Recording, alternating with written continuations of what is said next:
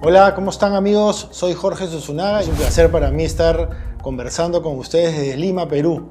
Hoy voy a hablarles de liderazgo moderno, cómo manejar personas, equipos y organizaciones, cómo liderar personas, equipos y organizaciones. Vamos a hablar primero de ¿el líder nace o se hace? Es una pregunta que siempre me hacen en cualquier charla, taller, en conferencias donde tenemos la, la suerte de participar y me preguntan, Jorge, ¿el líder nace o se hace? ¿Qué opinan ustedes? Bueno, yo les digo que el líder nace y se hace. ¿Por qué nace y se hace? Porque hay que conocer y autoconocerse ciertas características innatas de las personas. Hay ciertas habilidades como escuchar, hablar, comprender, ser disponible para que la otra persona, que es la contraparte, a quien vas a liderar o es otro líder con el cual estás conversando, sienta contacto, sienta conexión contigo. Y se hace porque hay características, hay variables, hay atributos que hay que aprender.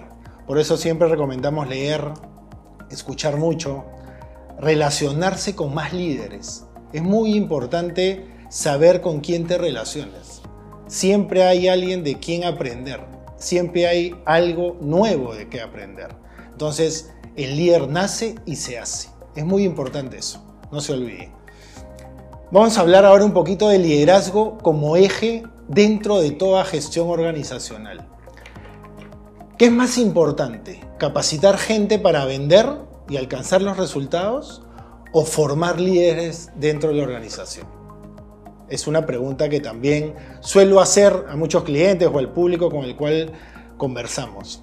Y la respuesta es a las dos, pero en cierto orden.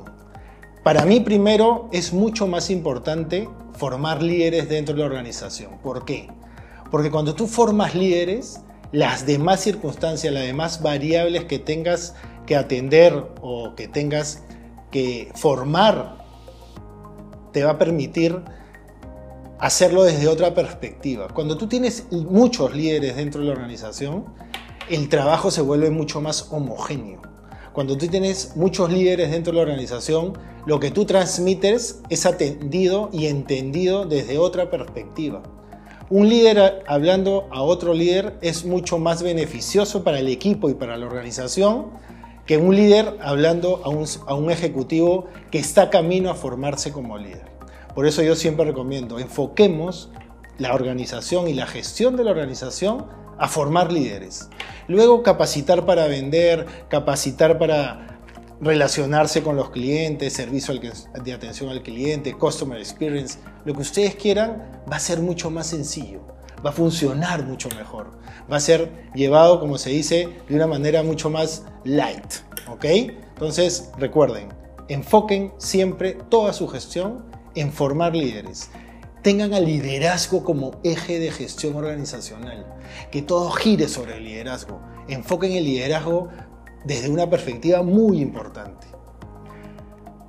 Los líderes jamás transitan solos, es una frase que, leí en un libro que, que estuve leyendo de John Maxwell, y decía él, los líderes jamás transitan solos. ¿Por qué? Porque un líder solo no va a poder ganar una batalla, un líder solo no va a poder lograr los objetivos. Los líderes se rodean de personas que tienen más conocimientos que él en, diversos aspectos. Es muy importante que ustedes entiendan que solos no van a poder enfrentar una batalla. Jamás. No existe un líder en toda la historia de la humanidad que solo haya podido lograr los objetivos. Recuerden siempre, los líderes jamás transitan solos. Rodéense de personas que sepan más de ciertos aspectos que ustedes. Nútranse, tengan feedback, que la retroalimentación sea constante, siempre sobre el eje de liderazgo. Recuerden siempre que transitar con otros líderes nos vuelve mejores líderes a nosotros. Instintos de liderazgo. ¿Qué entienden por instintos de liderazgo ustedes? Se habla mucho de liderazgo persuasivo, de liderazgo positivo, de liderazgo motivacional. Yo hablo mucho de trabajar sobre los instintos de liderazgo. ¿Qué son los instintos de liderazgo? es esa característica innata en las personas de percibir situaciones que no sabes por qué, pero las percibes. es ese instinto de sentir que una persona tiene muy buena energía, o al revés, es ese instinto de sentir que una persona tiene muy mala energía. No para alejarte, porque un líder jamás se aleja de los demás. Un líder siempre busca que los demás se acerquen más a ustedes para nutrirse de toda esa energía positiva que tienen. Los instintos de liderazgo es algo innato que tú y yo tenemos de manera diferente, pero que unidos podemos hacerlo mucho más fuerte, mucho más constante, mucho más poderoso para los equipos y para la organización. Yo les hago una pregunta. ¿Cómo creen que se deben liderar a las personas, a los equipos y a las organizaciones? Piénsenlo. Tómense un tiempo en pensarlo. Cuando tú lideras personas, tienes que tener ciertas características y amar a la otra persona. Amar en el sentido de preocuparte, de generar un lazo muy estrecho entre la otra parte y tú. Preocuparte por los aspectos personales de la otra parte te va a generar un vínculo diferente, un vínculo especial. Vas a lograr que la otra parte muera y mate por ti. Crea en ti totalmente. Pero eso es muy importante saberlo manejar, porque si tú no sabes liderar bien a la otra parte, los errores que tú puedas cometer, porque todos los líderes cometemos errores, pueden ser reproducidos. Entonces hay que ser muy eficientes en el liderazgo que manejamos. Enfoquemos el manejo de personas al vínculo intrapersonal, interpersonal, que esa persona se vuelva un ejecutivo, que esa persona se vuelva un profesional. Una vez que formamos personas de manera individual, podemos catalogarlas, segmentarlas y distribuirlas a las funciones que mejor van a desarrollar ellas mismas y que van a generar que se forme un equipo mucho más competitivo. Formando personas pasamos a formar equipos y los equipos se forman después de tener grupos. Un grupo se transforma en un equipo. Cuando logramos que ese grupo sea homogéneo desde los instintos, podemos formar un equipo mucho más sólido, un equipo que va a avanzar en el camino que tú como líder le traces, que va a avanzar en un tránsito ordenado, homogéneo, está estándar. Entonces, cuando formes equipos, vas a poder transformar una organización. Transformando una organización vas a poder transformar muchísimo más tu liderazgo.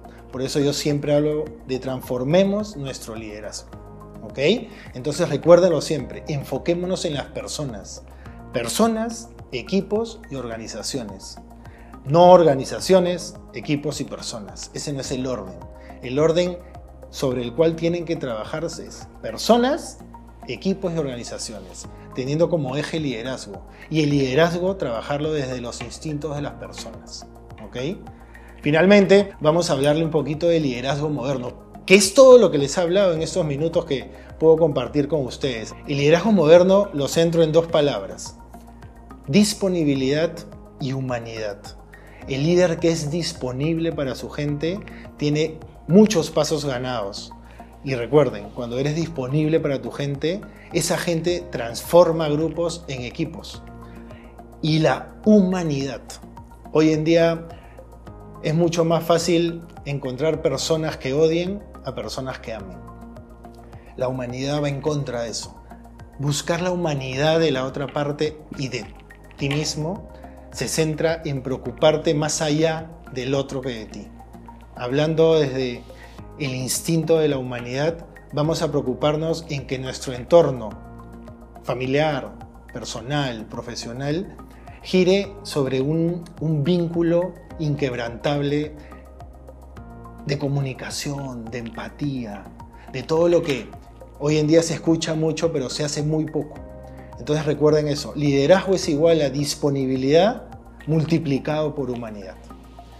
Espero que, estos minutos les sirva para, entender un poco de la cultura que busco promover, no solo en Perú, sino en, todos lados donde tengo la oportunidad de llegar. Y me sigan en, las redes sociales como arroba Jorge Susunaga Oficial.